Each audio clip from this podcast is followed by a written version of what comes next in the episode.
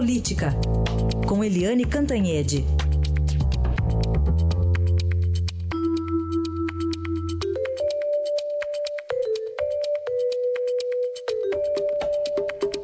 Bom, primeiro assunto, a Polícia Federal isentando aí num relatório Renan Calheiros, José Sarney, Romero Jucá e companhia de terem cometido irregularidades, né, Eliane? Bom dia.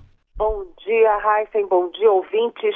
Especificamente, é, é, é, o relatório diz que aquelas gravações do ex-presidente da Transpetro, o Sérgio Machado, que foi do PMDB muitos anos e que ficou 10 anos na Transpetro, que é uma subsidiária da Petrobras, né, é, de que ele gravou, ele gravou Sarney, o ex-presidente Sarney gravou os senadores Romero Jucá e Renan Calheiros para tentar mostrar que havia obstrução de justiça, ou seja, que eles estavam tentando uh, é, atacar a Lava Jato, investir contra a Lava Jato, atuar contra a Lava Jato.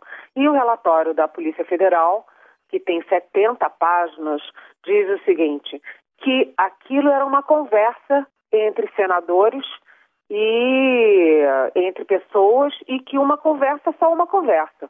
Quer dizer, não houve nenhum ato é, em seguida que confirmasse efetivamente obstrução de justiça. Né? Eles podem até ter tentado obstruir a justiça, mas não há nenhuma prova disso. E aí isso cria, Heisen, duas coisas. Primeiro, uh, um alerta da Polícia Federal para os delatores de que os delatores têm que entregar coisas reais, né, e comprováveis para poder ter benefícios de pena. Né? Não é só chegar lá, sair gravando todo mundo, entregar qualquer fita e ficar no bem bom, que foi o que aconteceu com o Sérgio Machado. O Sérgio Machado, durante 10 anos na Transpetro, ele desviou muito dinheiro, muitos milhões, inclusive envolveu os filhos na quadrilha, porque os filhos moravam no exterior e eles é que é, operavam dinheiro no exterior. E ele, com aquelas gravações, ele simplesmente ficou de tornozeleira em casa, numa baita de uma mansão. É, os filhos também ficaram numa boa, todo mundo numa boa. Quer dizer, não dá, né, para o cara ter roubado durante 10 anos ter entregado umas fitas que não comprovam nada, né? Então, o que, que a polícia está alertando? Que a delação é importantíssima, que as gravações podem ser importantíssimas, mas que não é qualquer delação nem qualquer gravação que deve justificar uma benesse desse tamanho. Isso cria um, um certo mal-estar entre a PF e o Ministério Público, principalmente a Procuradoria-Geral da República, porque a Procuradoria-Geral, a PGR, levou tão a sério as gravações do Sérgio Machado com o Sarney, com o Renan com, e com Jucá, que primeiro pediu até a prisão deles, que o Supremo Tribunal Federal negou.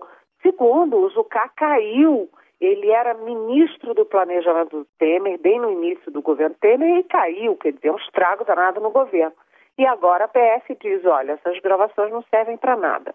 Então, atenção, isso é muito importante. Tem gravação e gravação. E tem delação e delação. E não se pode botar todas no mesmo saco. Isso pode, por exemplo, atingir o próprio Joesley Batista, da JBS, né? É, que teve um excesso de benesses é, da PGR para entregar o Temer. Então, foi um sinal de alerta. Eu escrevi a coluna, não chega para lá da PF, nessa profusão de delações que, em que os, os ladrões ficam muito beneficiados, né, Heisen? É isso. Já que você falou no Joesley, o que, que dá para esperar dessa semana aí do governo Temer, considerando que semana que vem está prevista a votação lá uh, da aceitação ou não da denúncia na Câmara dos Deputados contra o presidente Temer? Pois é, esta é uma semana de recesso, a última semana do recesso parlamentar, aliás, também no Judiciário. É na semana que vem volta todo mundo a trabalhar e é uma semana muito diferente dos recessos anteriores. Recesso é sempre uma paradeira. Esse ano o recesso é nervoso, semana passada aconteceram muitas coisas e essa semana é uma semana que começa sob tensão.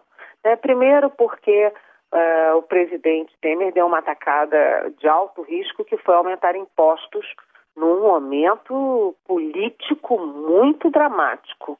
Né? Quer dizer, ele já muito fraco se enfraquece ainda mais diante da opinião pública e agora também diante dos setores produtivos como a Fiesp. E segundo, porque tem outras delações engatilhadas que podem pipocar a qualquer momento, porque a Procuradoria-Geral da República está sempre ameaçando mais duas denúncias contra o Temer. Né? Há uma forte expectativa em Brasília de que o Procurador-Geral Rodrigo Janot é, lança essa denúncia esta semana para poder interferir no, na votação do dia 2 de agosto, semana que vem. Vamos esperar então, porque ele falou que enquanto houver. Uh, como é que é? Enquanto houver bambu, vai flecha, é isso? Vai flecha, vai exatamente. Flecha. A gente está esperando que essa flecha possa vir esta semana. Agora, uma outra, um, só para concluir, hum. Heisen, é, nessas delações que estão sendo esperadas, os procuradores, os policiais não estão muito animados, não. Eduardo Cunha é muito incerto, ele, ele persegue os, os adversários inimigos dele e protege os amigos. O Antônio Palocci mente muito, vai para lá, vai para cá, é fantasioso. Então, a delação que está mais, vamos dizer assim, consistente, aparentemente é a do Lúcio Funaro, operador do PMDB da Câmara. Tá certo, então, Eliane. Você volta amanhã. Até amanhã, então. Até amanhã. Bom dia.